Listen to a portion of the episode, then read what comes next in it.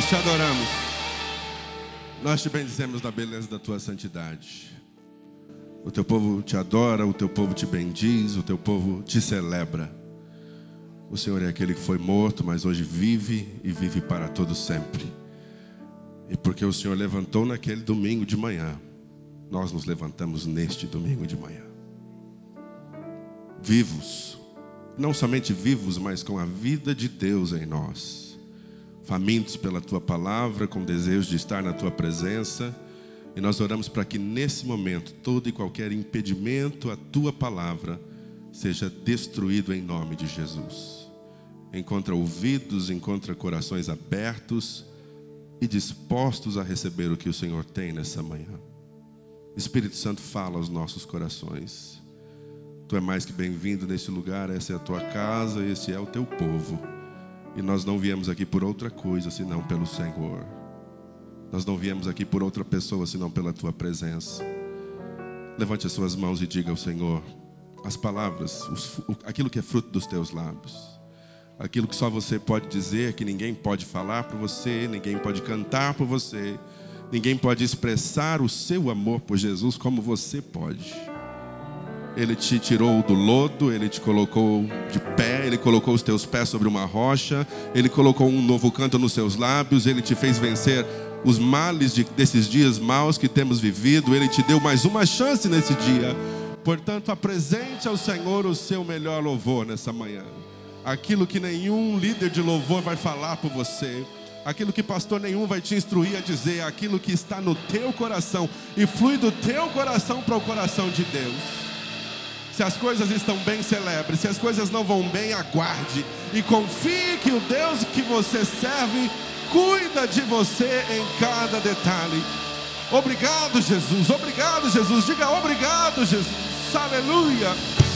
Bendito seja o nome do Senhor. Glória, glória, glória, aleluia. Você pode se assentar. Glórias a Deus. Nós celebramos a Deus por mais um domingo, amém? Quantos estão felizes por estar na casa do Senhor? É muito bom ver cada um de vocês na casa de Deus nesse dia. Nós celebramos a Deus pela vida do pastor Alex também, de sua esposa. Deus abençoe, é ótimo ter vocês por aqui. E nós vamos à palavra de Deus, lembrando que a gente tem um relógio contra nós, não é verdade? É ou não é? Mas vamos, vamos, vamos contra esse relógio aí, em nome de Jesus. Eu gostaria que você pegasse o seu celular, fosse lá no grupo da igreja e fizesse aquela paradinha da semana passada. Pega seu celular, pega aquela imagem com o tema de hoje e diz assim: Vem ouvir essa palavra. E manda todo mundo para o YouTube da Cogic 3 Monte Calvário, porque essa palavra certamente, sendo de Deus, vindo de Deus, vai abençoar, construir e edificar a vida de alguém que não está conosco presencialmente. Ué, cadê o celular, crente? Ué, quando não precisa de celular, está com o celular na mão. Quando precisa, some, está na bolsa. Vamos lá, compartilha esse momento aí. A palavra de hoje é a promessa está viva a promessa está viva. E a imagem está no grupo do WhatsApp da igreja. O texto que nós vamos é, utilizar nessa manhã é um texto de provável decepção. Momento em que dois dos discípulos de Jesus estão voltando para casa depois de um final de semana decepcionante. Depois de terem vivido tempos de experiência, de caminhada com Deus, discípulos que ouviram a sua mensagem, viram seus milagres, ouviram suas promessas, agora estão experimentando um final de semana meio frustrante, porque os fatos dos acontecimentos daquele final de semana não foram os melhores por conta da morte do seu líder. E essa passagem ela descreve pelo menos no mínimo uma, um acontecimento peculiar na vida desses dois discípulos de Jesus. Esses dois homens haviam sido confrontados por essa possível decepção da morte do seu mestre, líder, o profeta, o Filho de Deus, o Cordeiro de Deus que tira o pecado do mundo, Jesus Cristo. E eles fazem uma viagem de aproximadamente nove quilômetros, voltando de Jerusalém para Emaús, conversando sobre os acontecimentos. A última semana deles, aquela semana havia sido uma semana de muitos eventos. Primeiro, por alguma razão, o mestre deles havia se encontrado exclusivamente com doze dos seus discípulos, um lugar supostamente não pré-anunciado, para que não houvesse penetra, mas somente os doze participaram. Mais tarde, depois de Jesus agonizar por algumas horas em oração com o seu círculo íntimo, ele foi levado pelos religiosos, pelos principais sacerdotes, como se fosse um criminoso. Ele, até mesmo depois de cear com seus discípulos, inverteu os papéis, sendo ele mestre e senhor, tirou uma, arrumou uma toalha, uma bacia, lavou o pé dos seus discípulos. Ele foi apresentado diante de Pilatos, que não vê culpa em Jesus e por não estar na jurisdição dele, ele manda Jesus para Herodes. Herodes tinha interesse de conhecer Jesus porque ouvia falar sobre ele, tinha interesse na sua personalidade, no fato dele ser diferente. Interrogou esse homem, mas não viu nele culpa, mas fez pouco caso dele enquanto ele era acusado pelos principais sacerdotes e pelos escribas e manda ele de volta para Pilatos. Agora, Herodes e Pilatos, que estavam com inimizades, se tornaram amigos por conta de um homem chamado Jesus. Pilatos, agora, por não achar culpa em Jesus, não tem interesse de castigá-lo, ou tem interesse só de castigá-lo e mandá-lo embora, mas ao ouvir o desejo das pessoas, entregou-o para condenação Enquanto o levavam, tomaram um cara que não tinha nada a ver com aqueles problemas, um tal de Simão Sirineu, para ajudar a carregar sua cruz. E eles o levaram a um lugar chamado Caveira, onde o crucificaram ao lado de dois ladrões. Soldados escarneceram dele publicamente. Ele recebeu vinagre em vez de água quando teve sede. Colocaram nele uma coroa de espinhos um dos ladrões blasfemou dele, questionou a sua deidade. Se de fato tu és o filho de Deus, por que você não salva-te a ti mesmo e também a nós? Porque o senhor não desce daí, tira a gente também. Ele morreu envergonhado. Mas ele foi bem sepultado depois de um julgamento, de uma condenação e morte cruel. Lucas 23, 50 estabelece que um homem chamado José de Arimateia, um senador, homem de bem, honrado, justo, porque desejava ver o reino de Deus, pediu o corpo de Cristo, a quem colocou na sua sepultura que ainda não havia sido utilizada. Era essas as conversas que aqueles dois homens trocavam enquanto caminhavam por um caminho, uma distância de 60 estádios, que no nosso tipo de medida é aproximadamente 10 quilômetros, 11 quilômetros. A gente não sabe por que, que eles estão voltando para Emaús, se é só decepção, se é só porque era a casa deles, mas de certa forma a gente pode imaginar que a volta para casa daqueles discípulos poderia significar recomeço, sentimento de perda, falta de direção, ausência da liderança, eles possivelmente estavam decepcionados. No versículo 13, nós lemos, eu, eu, vou fazer a leitura agora, né, que a gente começa meio que diferente. Vamos ler o capítulo 24 de Lucas.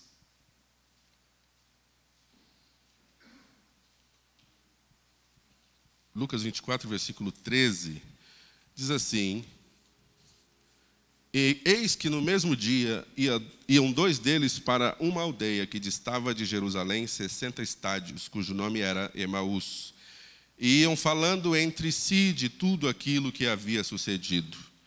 E aconteceu que, indo eles, falando entre si, fazendo perguntas um ao outro, o mesmo Jesus se aproximou e ia com eles. Mas os olhos deles estavam como que fechados, para que o não conhecessem. E ele lhes disse: Que palavras são essas que caminhando trocais entre vós, e por que estáis tristes? E respondendo um cujo nome era Cleopas, disse-lhe: És tu só peregrino em Jerusalém e não sabes as coisas que nela têm sucedido nestes dias? E ele perguntou: Quais? E eles lhes disseram: As que dizem respeito a Jesus Nazareno, que foi homem profeta, poderoso em obras e palavras diante de Deus e de todo o povo. E como os principais sacerdotes e os nossos príncipes o entregaram à condenação de morte e o crucificaram. E nós esperávamos que fosse ele o que remisse Israel. Mas agora, sobre tudo isso, é já o terceiro dia desde que essas coisas aconteceram. É verdade que também algumas mulheres dentre nós nos maravilharam, as quais de madrugada foram ao sepulcro e, não achando o seu corpo, voltaram, dizendo que também tinham visto uma visão de anjos que dizem que ele vive. E alguns dos que estavam conosco foram ao sepulcro e acharam ser assim como as mulheres haviam dito, porém a ele não o viram. E ele lhes disse: Honestos e tardos do coração para crer tudo que os profetas disseram. Porventura não convinha que o Cristo padecesse essas coisas e entrasse na sua glória?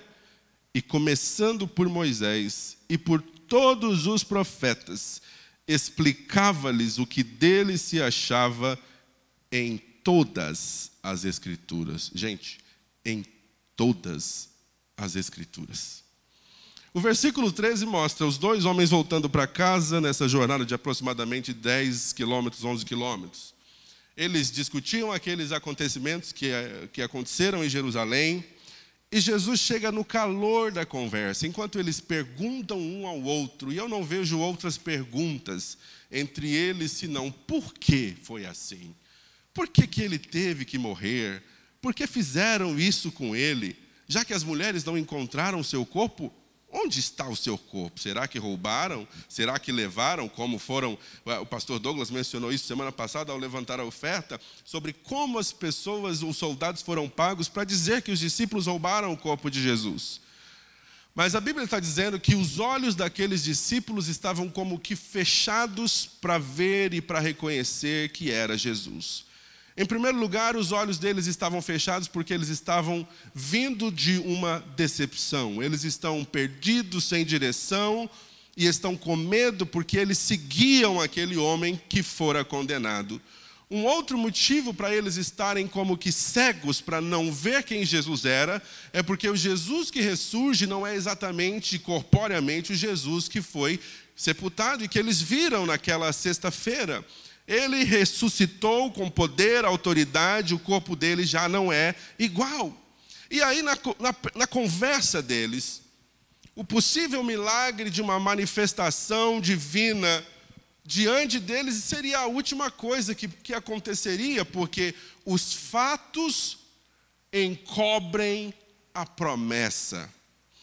Quando eu e você estamos em meio a nossas tempestades, em meio ao fogo, é muito difícil vermos o agir de Deus, porque na hora do calor, da luta, da provação, tudo que vemos é uma oportunidade para nos desesperar. O nosso emocional fica abalado e a última coisa é que vamos ver Jesus em meio a tudo isso. Eu pergunto para você: é possível você abrir o seu entendimento nessa manhã para ver que Jesus está aí, mesmo que não pareça? Ele está com você, mesmo que você não o veja abertamente, mesmo que o seu entendimento não capte a ideia. Seria possível Deus ou Jesus estar comigo em meio a tudo isso? Será que essa decepção é uma decepção permanente ou Deus está trabalhando para se revelar em mim e através de mim? E o que acontece aqui? Os olhos estão como fechados e a gente, ao viver as nossas dores e discutirmos uns com os outros as dores, as angústias dessa vida, na nossa cegueira não conseguimos vê-lo agindo em nosso favor. Mas calma aí. Sobre o que você fala ou sobre o que vocês falam quando Jesus na sua vida está aparentemente vencido, distante ou silenciado pela circunstância? Sobre o que você fala.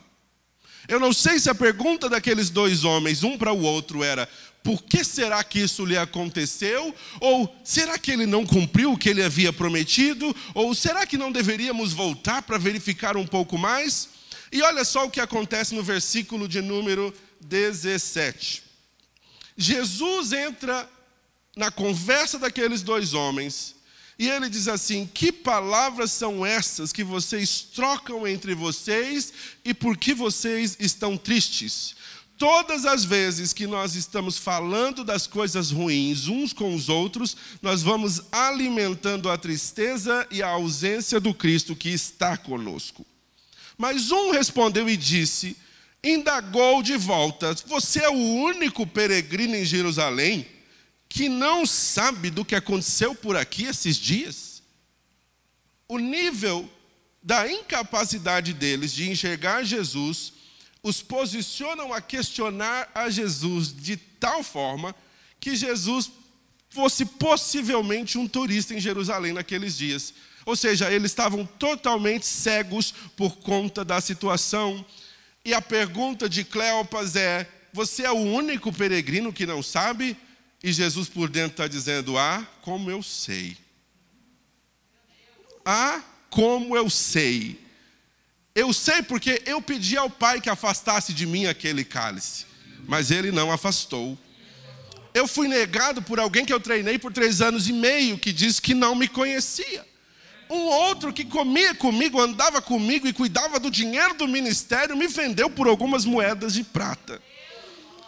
Aqueles que estavam ainda mais perto de mim, no meu círculo íntimo, eles me deixaram orando sozinho, enquanto eu orava, eles roncavam eu precisei ser pendurado ao lado de dois homens maus e assistir minha mãe chorando enquanto assistia o meu sofrimento. Eu fui maltratado injustamente, me colocaram uma coroa de espinhos, cuspiram na minha face e eu ainda os perdoei porque eles não sabiam o que estavam fazendo. E você me pergunta, você é o único que não sabe? Ah, como eu sei.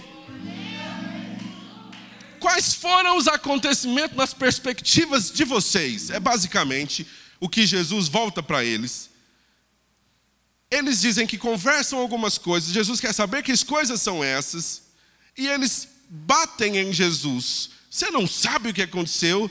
E, e Jesus fala assim: que coisas são essas que aconteceram? Eu sei de tudo, mas eu quero saber como você vê o que aconteceu esse final de semana.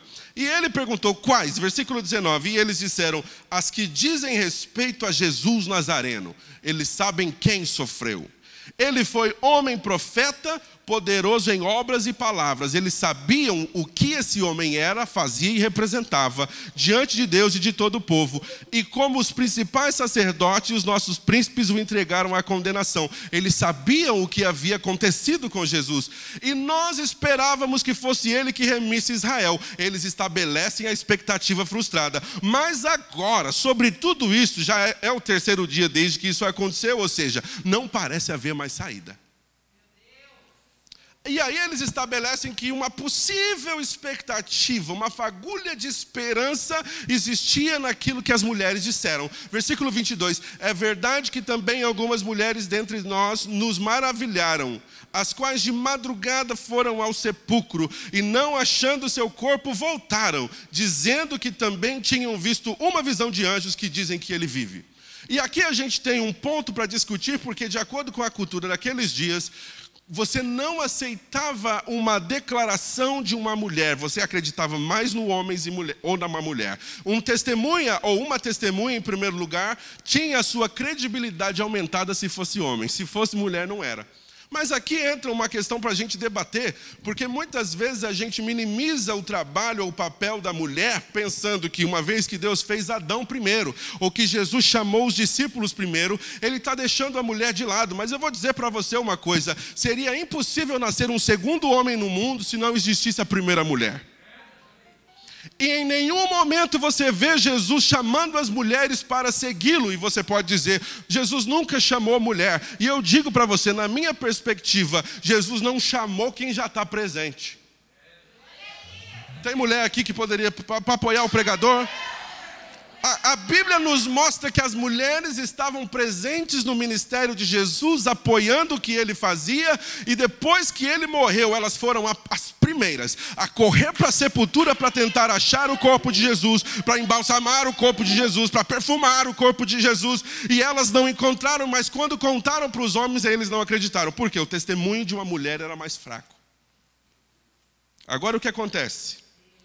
No versículo 23, elas voltaram dizendo que também ouviram e viram anjos. E alguns dos que estavam conosco foram ao sepulcro, ou seja, discípulos do círculo íntimo de Jesus correram à sepultura e eles também descobriram que o corpo não estava lá, ou seja, agora o testemunho dos homens estabelece e confirma o testemunho da mulher, mas ninguém sabe onde é que foi parar. E a Bíblia nos diz que lá no jardim, quando Jesus aparece para uma mulher que está chorando, se lamentando, e ele pergunta: o que, é que você está chorando?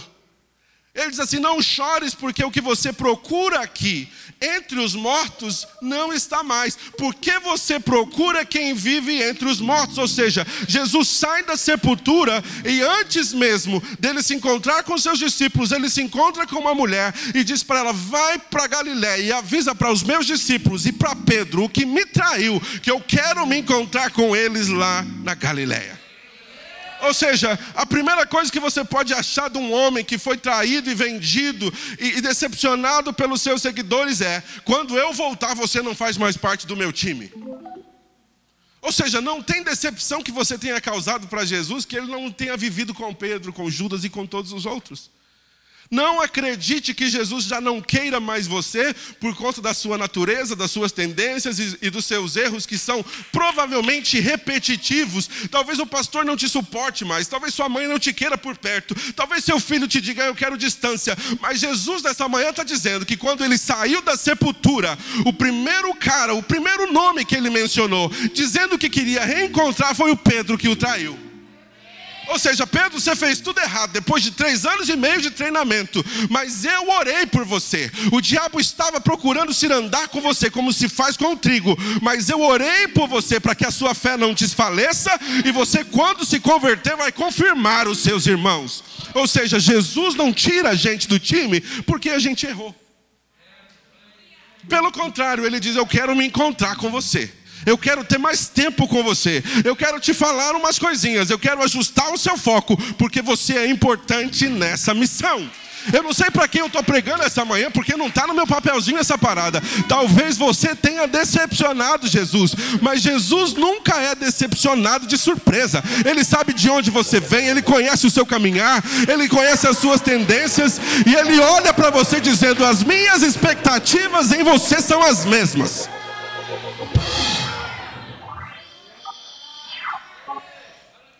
Quais são as suas perspectivas do que aconteceu aqui esse final de semana? Ele era Jesus Nazareno, poderoso em, em, obras e palavras, profeta. Os sacerdotes os condenaram indignamente, injustamente, mas a nossa expectativa está frustrada. A gente ouviu dizer que ele não está na sepultura, mas está tudo muito esquisito.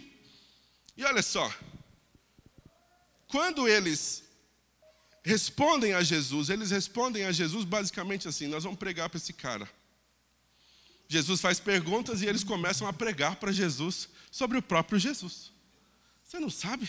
Do cara que andou por aqui esses dias, poderoso, levantava os enfermos da sua cama, ele ressuscitava mortos, ele curava todo tipo de, de lepra, ele pregou o reino de Deus, e, ele, e a gente estava com a expectativa de que ele ia trazer restauração para Israel.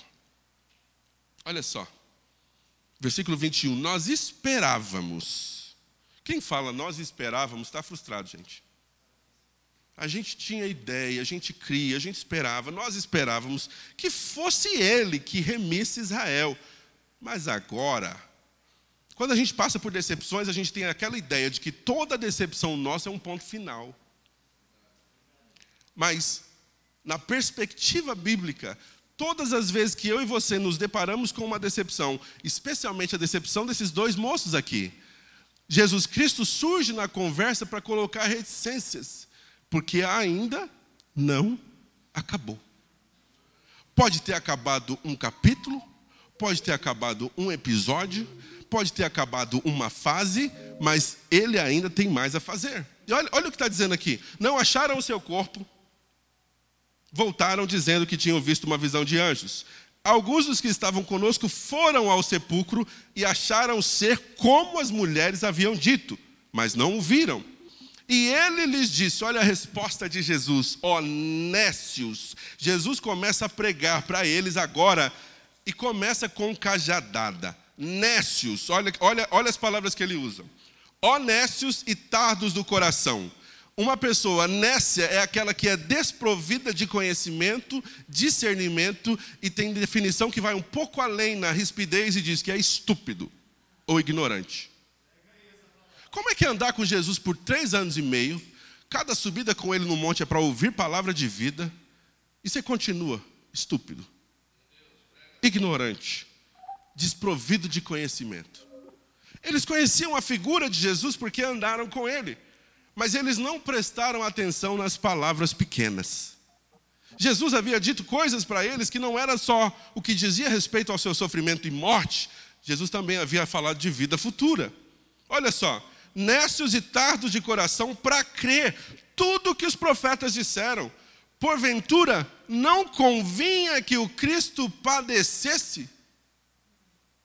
Não era necessário não era importante que ele padecesse para que você tivesse vida eterna? Não convinha que o Cristo padecesse estas coisas e entrasse na sua glória, ou seja, Jesus ele estabelece um passo além. Ele de fato tinha que passar por tudo isso se ele quisesse entrar na sua glória. E olha o versículo 27, Jesus começa a pregar numa jornada de 10 quilômetros. E começando por Moisés e por todos os profetas, explicava-lhes. Jesus era mestre por excelência. Ele explicava o que dele se achava em todas as escrituras. Se eu puder descobrir quem eu sou nas escrituras, vai chegar um momento que serei confrontado por pessoas, por lutas, problemas e aflições, mas eu terei consciência de quem eu sou e eu poderei declarar para qualquer um quem eu sou de acordo com o que está escrito de mim nesse livro. Assim como ele fez lá em Lucas, quando ele se levantou e pegou o livro do profeta Isaías e disse: O Espírito do Senhor Jeová está sobre mim, porque ele me ungiu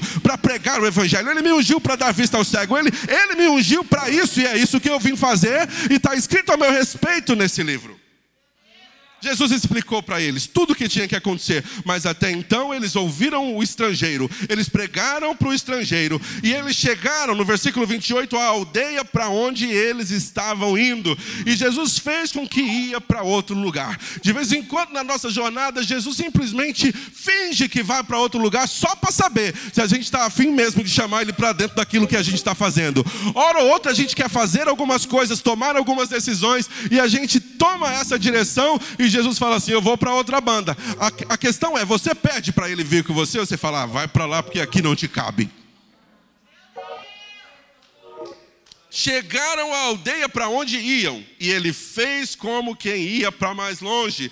Jesus provou que a companhia era tão boa que eles disseram: está ficando tarde, por que você não fica conosco? Por que você não entra aqui? Vem para nossa casa, dorme por aqui, come alguma coisa, eu lavo os seus pés. O dia se foi, o dia declinou e entrou para ficar com eles.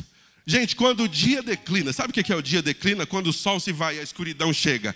A melhor coisa que um crente pode e deve fazer é convidar Jesus para passar com você os dias tenebrosos. A melhor coisa que você pode fazer é saber que se a companhia dele é boa, entra e fica aqui em casa comigo. E aí, veja só, ele entrou para ficar com eles, e no versículo 30 está escrito assim: Aconteceu que estando com eles à mesa, Tomando o pão, o abençoou, partiu e lhe deu. Jesus aqui estabelece um evento que é extremamente importante, porque era a conexão com seus discípulos. Os discípulos sabiam que aquele jeito de pegar o pão, que aquele jeito de apresentar o pão, que aquele jeito de abençoar o pão não era de outra pessoa. Isso estabelece uma coisa: familiarização com o mestre mas mostra outro perigo. Se ele não fizer do jeito que você está acostumado, não é ele. A gente, a gente canta, eu não sei como Deus irá fazer, mas eu sei vai ser perfeito. Só que se ele fizer de um jeito que você não está acostumado, você fala, não pode ser Jesus isso aí. Porque eu tinha, eu, eu pedi para ele de outro jeito. Era melhor do outro caminho, e a gente começa a querer mostrar para Jesus que haviam opções melhores do que a dele para nós. Mas Jesus mostra para esses discípulos: espera aí, eu vou, eu, vou, eu vou fazer um gesto e vocês saberão com quem vocês estão falando. Estando com eles à mesa, a mesa estabelece o lugar, estando com eles estabelece o propósito, mas quando ele toma o pão e abençoa, os olhos dele se abriram. Eles viram, olha quem está aqui com a gente. Você já teve algum tipo de experiência assim, de comer com alguém, de andar com alguém, que você não fazia ideia quem era? Quando a pessoa sai, alguém fala para você, você faz ideia de com quem você acabou de comer? Você sabe de eh, eh, quem você acabou de cumprimentar? Você sabe onde você foi? É muito importante nós termos os olhos espirituais abertos, porque nem sempre sabemos com quem estamos lidando. A Bíblia diz que nós precisamos ser hospitaleiros, porque muitos, sem saber, hospedaram. Você sabe? É lindo isso. De vez em quando, nós precisamos orar e dizer: Deus, abre o meu entendimento para eu discernir com quem eu estou andando. Eu não quero ser nécio, eu quero saber quem é, eu quero saber o que, que eu estou trazendo para a minha casa, o que, que eu estou trazendo para o meu relacionamento. Eu preciso saber e identificar o Senhor no que está acontecendo por aqui. Ou seja, Jesus chamou eles de tardos de coração. Ele pregou para eles dizendo: Olha, é tarde demais. Quando eu me manifestar para vocês, vocês vão abrir o olho e já era. Você é lento para crer e, como consequência, sofre sem que alguns fatos tenham sido estabelecidos. É mais ou menos assim: você faz uma prova, você fala, ah, eu não passei. E você de fato não passou. Mas a sua vaga estava lá. Alguém já recebeu uma vaga que não merecia porque não passou? Levanta a mão, já aconteceu com você. Aí, acabou. Você sai dali dizendo, estou fora, perdi, não é para mim. O papelzinho, o e-mail está dizendo: você não está nos 40, você não está nos 60, você não está no 100. Mas por alguma razão você está no 41, você está no 61, você está no 101. E aquilo para Deus é independente do número ou lugar onde você está na fila, ainda é um lugar. E eu prefiro ter um lugar do que não ter um lugar. Não importa se é o primeiro ou se, se é o último. Eu quero ter um lugar. Eles abriram os olhos somente quando Jesus fez algo que eles estavam acostumados a fazer. Isso acontece muito com problemas denominacionais. A denominação faz a coisa de um jeito, o dia que fizer diferente. Jesus não veio, Jesus não estava, o culto estava diferente, o pastor estava carnal. Mas tem culto que Jesus não vem, mesmo a gente fazendo tudo igual todo mês. A gente finge que ele veio, um amigo meu disse. A gente canta como se ele estivesse aqui, a gente pula como se ele estivesse aqui, a gente grita como se ele estivesse aqui, só para dar a ideia de que o que é familiar aconteceu. Mas e quando Jesus quer te levar para uma jornada com a qual você não está familiarizado? Ele começa chamando Abraão assim: Abraão, eu poderia deixar você aqui em Ur dos Caldeus e te usar da mesma forma, mas sai da tua terra, sai do comum, sai do familiar, sai do costumeiro e vai para um lugar que eu ainda vou mostrar. Ou seja, andar com Deus, confiar em Deus, crer em Deus e ter Jesus dentro de você, estabelece que nem sempre as coisas serão do mesmo jeito. Vai ter dias que ele vai falar para você ir para um lado quando está todo mundo indo para o outro, e quem está indo para o outro vai falar: oh, você não está vindo com a gente por quê? E você fala que Jesus me mandou ir para o outro lado. Mas isso aí não é o lado que a gente vai, isso aí é o lado que vocês vão. Jesus me mandou para outro. Você tem que ter uma consciência cristã, porque nem todas as decisões são de manada. Eu não estou falando de política. Nem todas as decisões é de Maria vai com as outras. De vez em quando Deus vai te mandar fazer diferente. De vez em quando Ele vai se manifestar diferente. E você não vai poder ser nécio. Você vai, vai ter que ter clareza espiritual para saber que é Ele, mesmo quando não é igual. Jesus pregou de Moisés a todos os profetas, explicando tudo o que estava escrito sobre ele. Ou seja, Jesus sabia quem ele era e sabia onde encontrar as passagens bíblicas sobre si. Jesus finge que vai para outro lugar, eles entram, eles comem. Antes de comerem, melhor dizendo, ele estabelece um ritual. Ele parte o pão, ele abençoa o pão, então eles reconhecem. Então, para reconhecer Jesus, eu preciso focar nele. E eu preciso saber há algo acontecendo no meu coração enquanto Ele está comigo, ou eu estou olhando só para os trejeitos, para as ações e atitudes de sempre? Olha o que acontece no versículo de número 33. Versículo 31. Abriram-se-lhes então os olhos e conheceram. Ou seja, foi revelado para eles quem era ele. E ele desapareceu de diante deles. E disseram um para o outro: Olha o diálogo. Porventura não ardia em nós o nosso coração quando pelo caminho nos falava e quando nos abria as escrituras, Jesus não estava com um livro, Jesus não tinha uma Bíblia, Jesus não estava carregando rolos debaixo do braço, mas Jesus abria as escrituras para ele no sentido de mostrar na lei e nos profetas tudo o que dizia respeito a ele. Quando eles questionaram um ao outro, não ardia o nosso coração?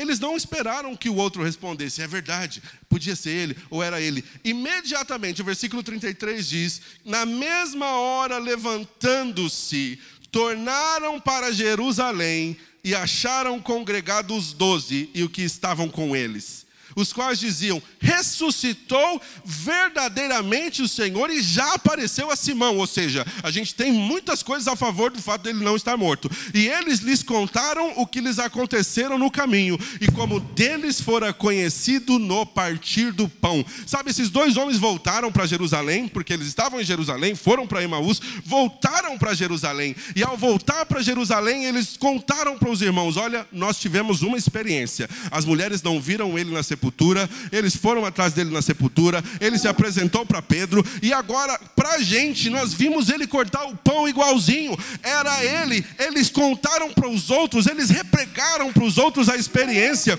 e falando essas coisas, o mesmo Jesus se apresentou no meio deles e disse: Paz seja convosco. Não turbeis o vosso coração. O Cristo que vocês procuravam na sepultura já não está mais ali. Eu estou entre vós. Paz seja convosco. Gente, mas quando a gente não crê por conta das circunstâncias ruins, até o próprio Jesus aparecendo traz conflito. Às vezes a gente fala assim: só se Deus descer do céu tal coisa eu vou fazer. Tem crente que já falou isso aí e nunca mais faço isso. Deus tem que descer do céu. Eles tiveram testemunhos diversos, experiências diversas nesse retorno de Emaús para Jerusalém. Se encontram os irmãos no mesmo lugar. Jesus aparece, diz: Paz seja convosco. Outra coisa que ele falava sempre para eles. E eles, espantados, atemorizados, pensavam que viam algum espírito. Tipo, não pode ser Jesus.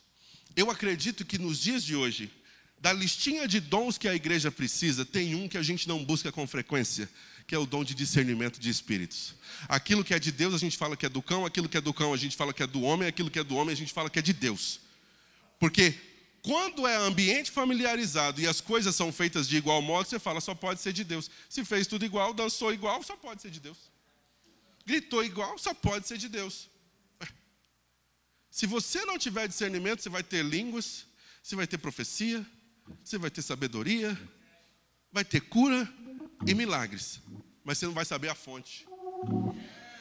E vai ter muita gente seguindo que não é o próprio Cristo, achando que é por conta de sinais. E você sabe que lá no último dia ele vai dizer assim: vocês fizeram o que no meu nome? Nós profetizamos no teu nome. Nós falamos em línguas no teu nome. Nós cantamos e enfiamos melisma na música no teu nome. E ele está dizendo: afastai-vos de mim, porque Então não é o fazer igual, não é o fazer familiarizado, não é o fazer de, de, sempre, não é a repetição dos atos, mas é o Cristo no ato. Se eu não encontrar Cristo no ato, pode parecer, pode ter uma ideia, pode dar um sentido, mas não é, e eu preciso ser cauteloso. Eles pensavam que era um espírito, e no versículo 38 diz assim: Por que, que vocês estão perturbados? E por que esses pensamentos estão tomando o coração de vocês? Não era isso que vocês queriam? Vocês não tinham expectativa de um Cristo poderoso e ressurreto? Vocês não tinham expectativa de que eu não abandonasse vocês? Aqui estou eu. Por que vocês estão assim agora? Por que vocês estão apavorados, perturbados? E esses pensamentos tomam o coração de vocês? Já que vocês querem provas maiores, vede as minhas mãos e os meus pés. Vejam que sou eu mesmo. Apalpai-me e vede, pois um espírito não tem carne nem ossos, como vocês veem que eu tenho. Ou seja, Jesus tem carne e osso, mas os próprios discípulos não o reconheciam. Por quê? Porque a dor e a decepção não faziam com que eles crescem que seria possível morrer como ele morreu e estar tá aqui comendo com a gente. Ué, mas você vai entender o que eu estou dizendo. E dizendo isso, mostrou-lhes as mãos e os pés. E não crendo eles ainda por que mais você quer? E não crendo eles ainda. Só que agora já não é medo, gente. Por causa da alegria. Estando maravilhados. Jesus falou outra coisa que crente gosta de falar.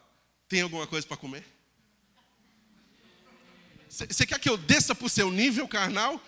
Que, que vai rolar? O que, que tem na geladeira? O que está que, que tá assando no forno? Eu sinto cheiro de alguma coisa. Olha aqui, gente. Eles não creram agora por causa da alegria, estavam maravilhados, e ele disse: Tendes aqui alguma coisa para comer? E eles apresentaram parte de um pe peixe. Quem gosta de peixe? Apresentaram para ele um parte de um peixe assado parte de um peixe assado, porque eles começaram a comer antes de Jesus chegar. Parte de um peixe assado, porque se eles tivessem crido um pouquinho, eles esperariam. A gente não vai comer esse peixe enquanto o mestre não chega.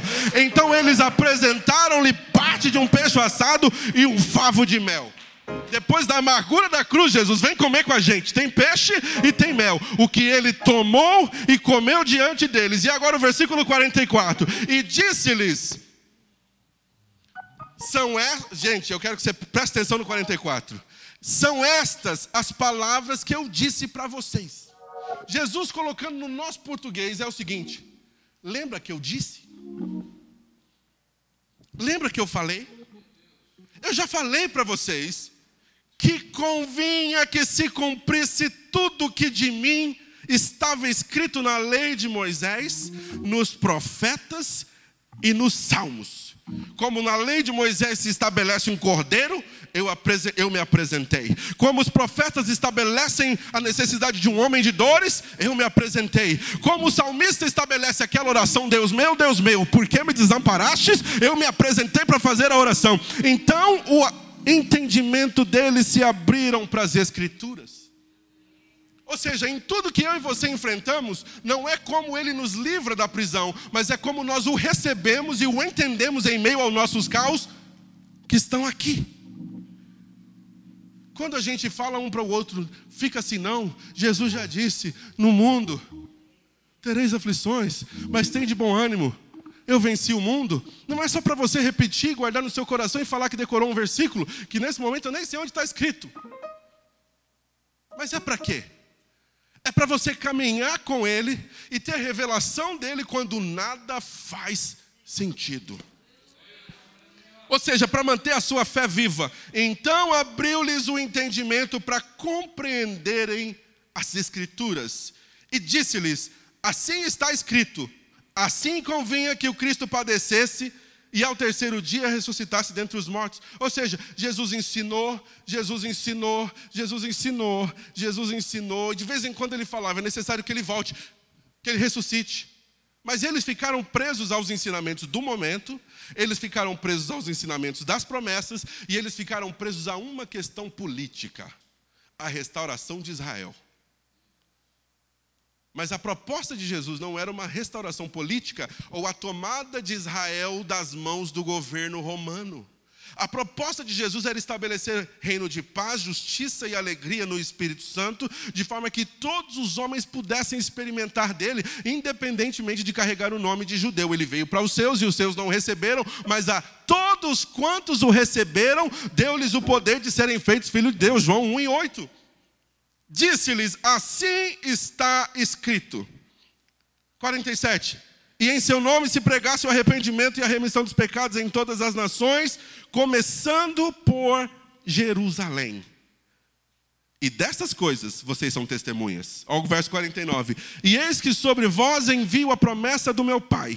Ficai, porém, na cidade de Jerusalém até que do alto sejas revestido de poder. E agora Jesus leva eles para outra viagem curta, mais uma vez, versículo 50. E levou-os fora até Betânia, e levantando as suas mãos, e os abençoou. E aconteceu que, abençoando-os ele, se apartou deles e foi elevado ao céu. E adorando-o eles, tornaram com grande júbilo júbilo para Jerusalém. Olha que coisa, Deus muda a decepção do final de semana assim.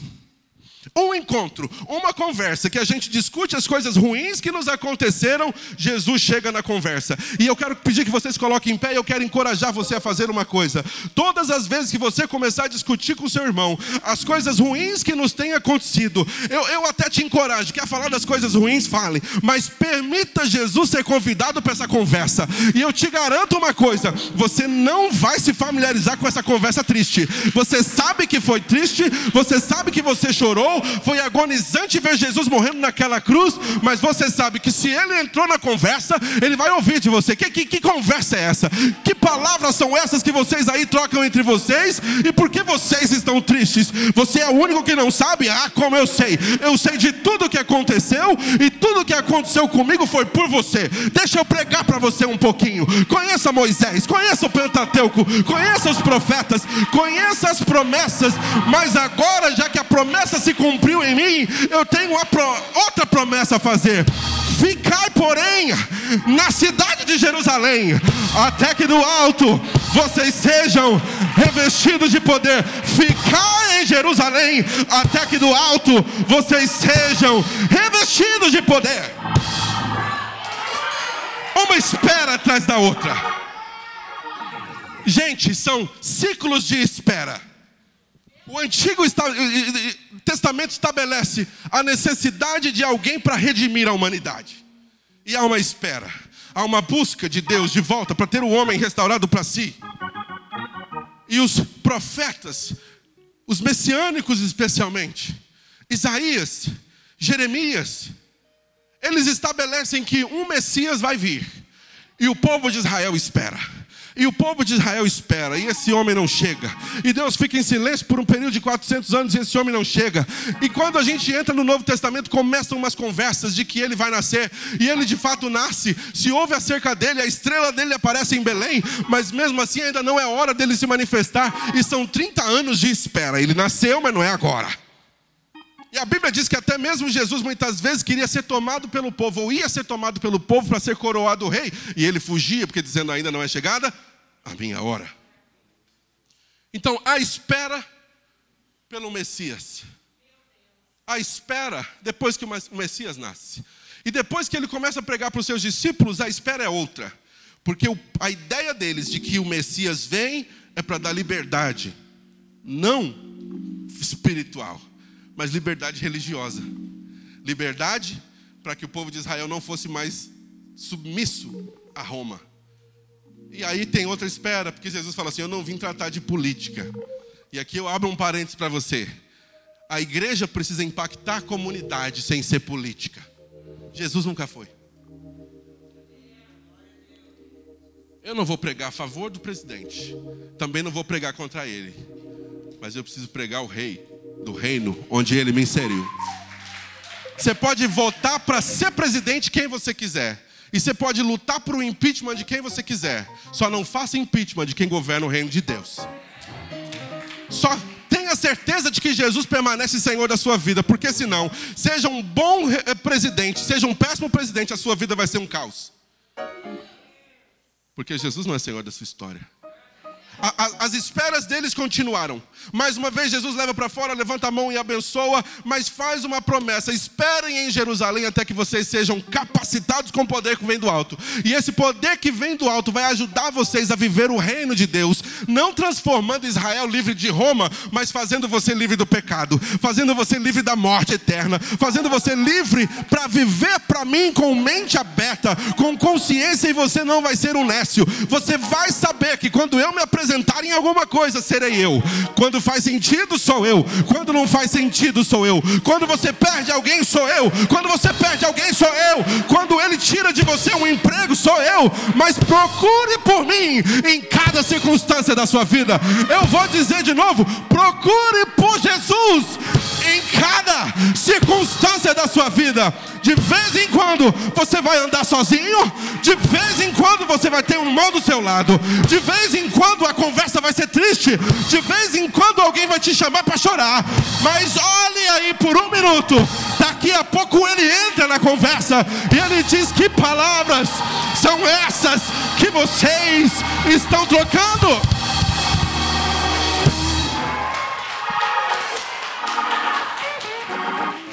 Se a gente tiver que mudar o título dessa mensagem, é que papo é esse? Jesus cola na conversa dos manos. É para falar, vamos falar né, no português da Zona Leste. Jesus cola na conversa dos manos e pergunta para ele: Que papo é esse que vocês estão trocando? Que ideia é essa, meu? E você é o único que não sabe do que aconteceu aqui nas últimas semanas, nos últimos dias? Ele diz: Sim, eu sei porque eu passei por tudo isso, mas eu vou levar vocês na conversa e no banho-maria. Maria, minha mãe, é, o banho-maria, o banho da Maria, sei lá o que você quer chamar.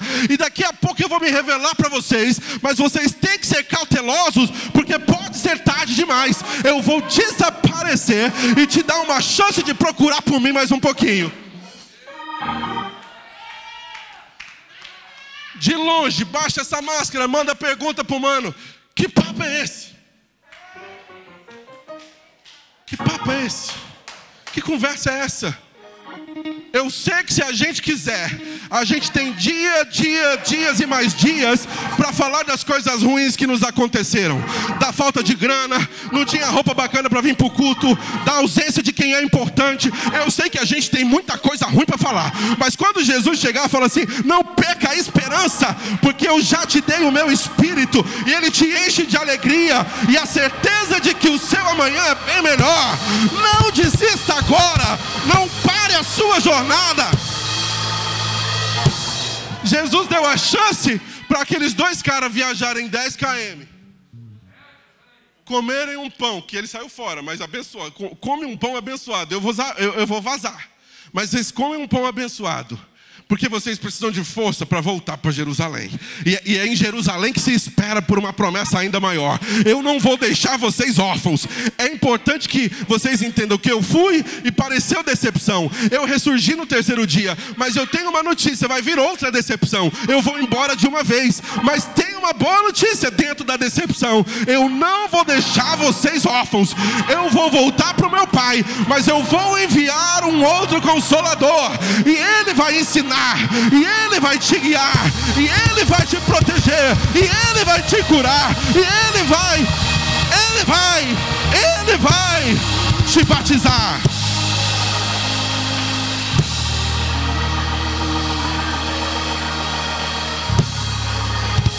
Levante as suas mãos e bendiga.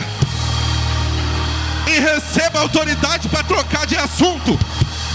Receba autoridade para olhar para o futuro receba autoridade para voltar para Jerusalém e dizer: Eu vou esperar aqui até que Ele me capacite, eu vou esperar aqui até que Ele me renove, eu vou esperar aqui até que Ele me cure, eu vou esperar aqui.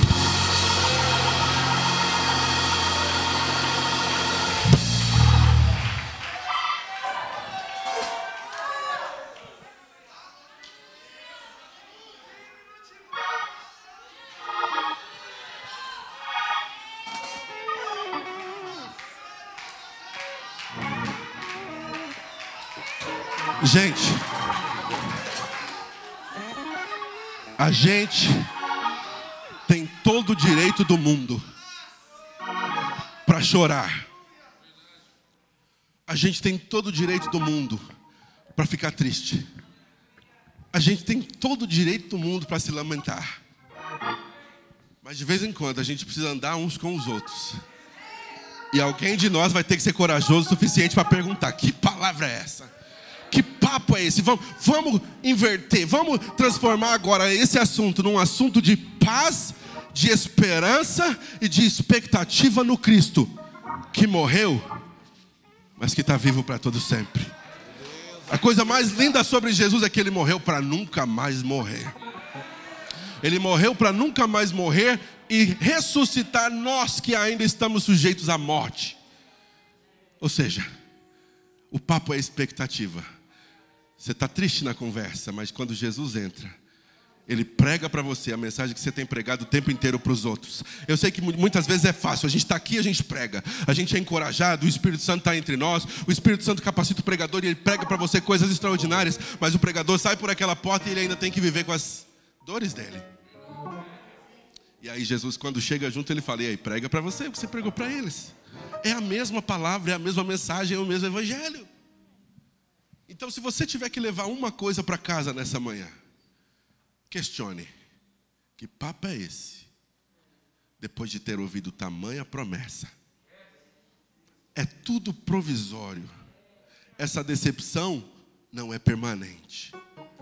É só por um tempo. E Jesus vai manifestar a glória dele. Jesus vai entrar na nossa vida e vai nos fazer voltar para Jerusalém e vai fazer a gente comer com ele. Porque ele é desses. Ele é desses, ele gosta de comunhão com a gente. E hoje nós estamos diante da mesa. Da mesa na qual nós lembramos e celebramos o Cordeiro de Deus que tira o pecado do mundo, que fez por nós o que ninguém poderia fazer. E nós vamos nessa hora orar e pedir que Deus nos dê mentes e corações que discernem o que estamos fazendo. Eu pediria que o pastor Adilton já estivesse no seu lugar. Eu pediria que o pastor Eduardo fizesse a leitura de 1 Coríntios 11, 23.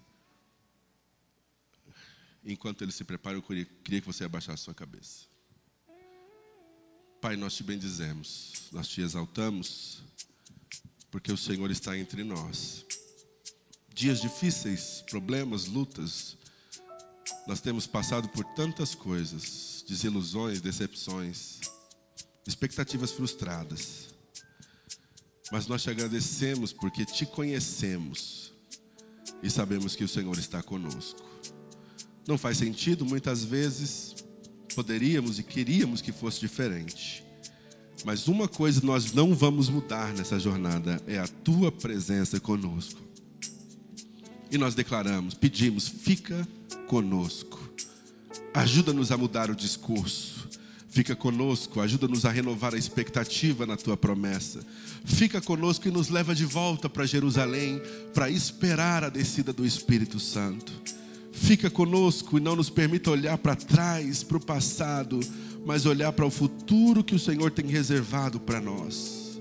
Restaura-nos, cura-nos nesse relacionamento contigo, Senhor.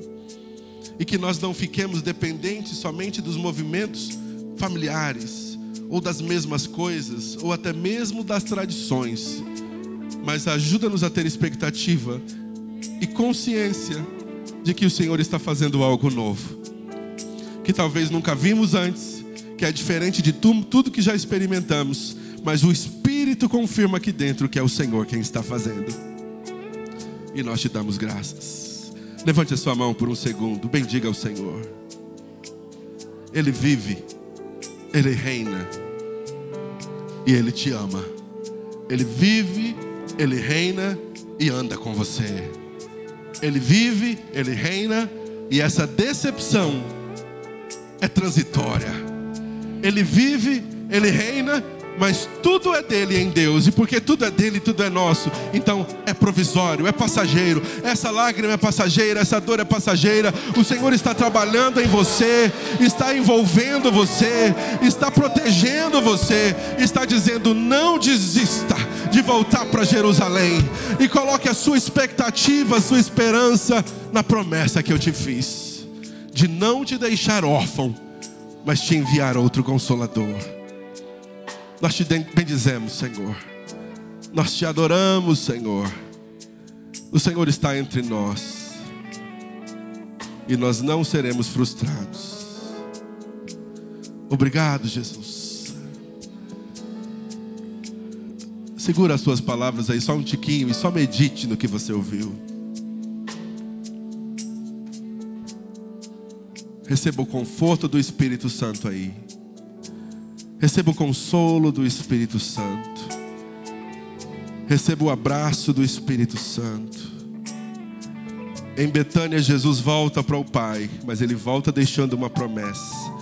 E ele diz: Volta para Jerusalém. Volta para o lugar do sacrifício. Volta para o altar.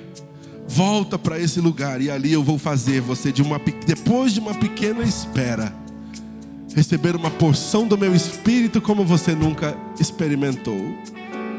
Ouvir do meu espírito como nunca ouviu. Conhecer os meus segredos como nunca conheceu.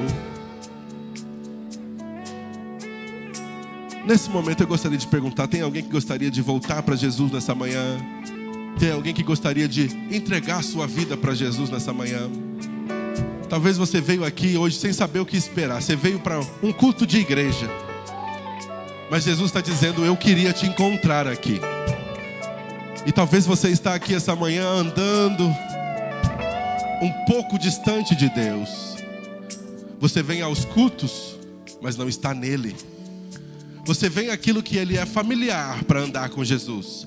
E muitas vezes a gente acha que estar em todo culto significa estar com Jesus. Mas às vezes a gente só está fazendo aquilo que um crente faz, está acostumado a fazer, nascido na igreja, criado na igreja. Mas eu pergunto para você: será que não é hora de sentir esse coração que arde e dizer assim: eu preciso andar com Ele, eu preciso viver com Ele, eu preciso viver para Ele? Tem alguém nessa manhã que gostaria de se recomprometer com Jesus? Ou de confiar sua vida nas mãos dele? Dizendo, eu nunca fiz dele Senhor da minha vida, mas hoje eu quero que ele seja Senhor e Salvador da minha vida. É a minha última pergunta. Levante a sua mão se essa for a sua vontade. Se não for, eu oro que o Espírito Santo te dê novas chances e novas oportunidades. Um culto como esse, quando tem pão e vinho, representa o que ele fez por você, que nenhuma pessoa poderia fazer, e estabelecer a salvação que você não pode dar a si mesmo. A salvação é o favor de Deus por você. Curva a sua cabeça, Pai, nós te damos graças pela tua presença nesse lugar, pela tua palavra, pelo pão, pelo vinho, pelo corpo moído, pelo sangue vertido. Nós te agradecemos e recebemos com ações de graças o que o Senhor tem feito por nós. Em nome de Jesus. Deus abençoe vocês em nome de Jesus. Estenda suas mãos. Que o amor de Deus, a graça do Senhor Jesus Cristo, a comunhão e consolação do Espírito Santo seja com todos vocês desde agora e para todo sempre. E juntos digamos: Amém.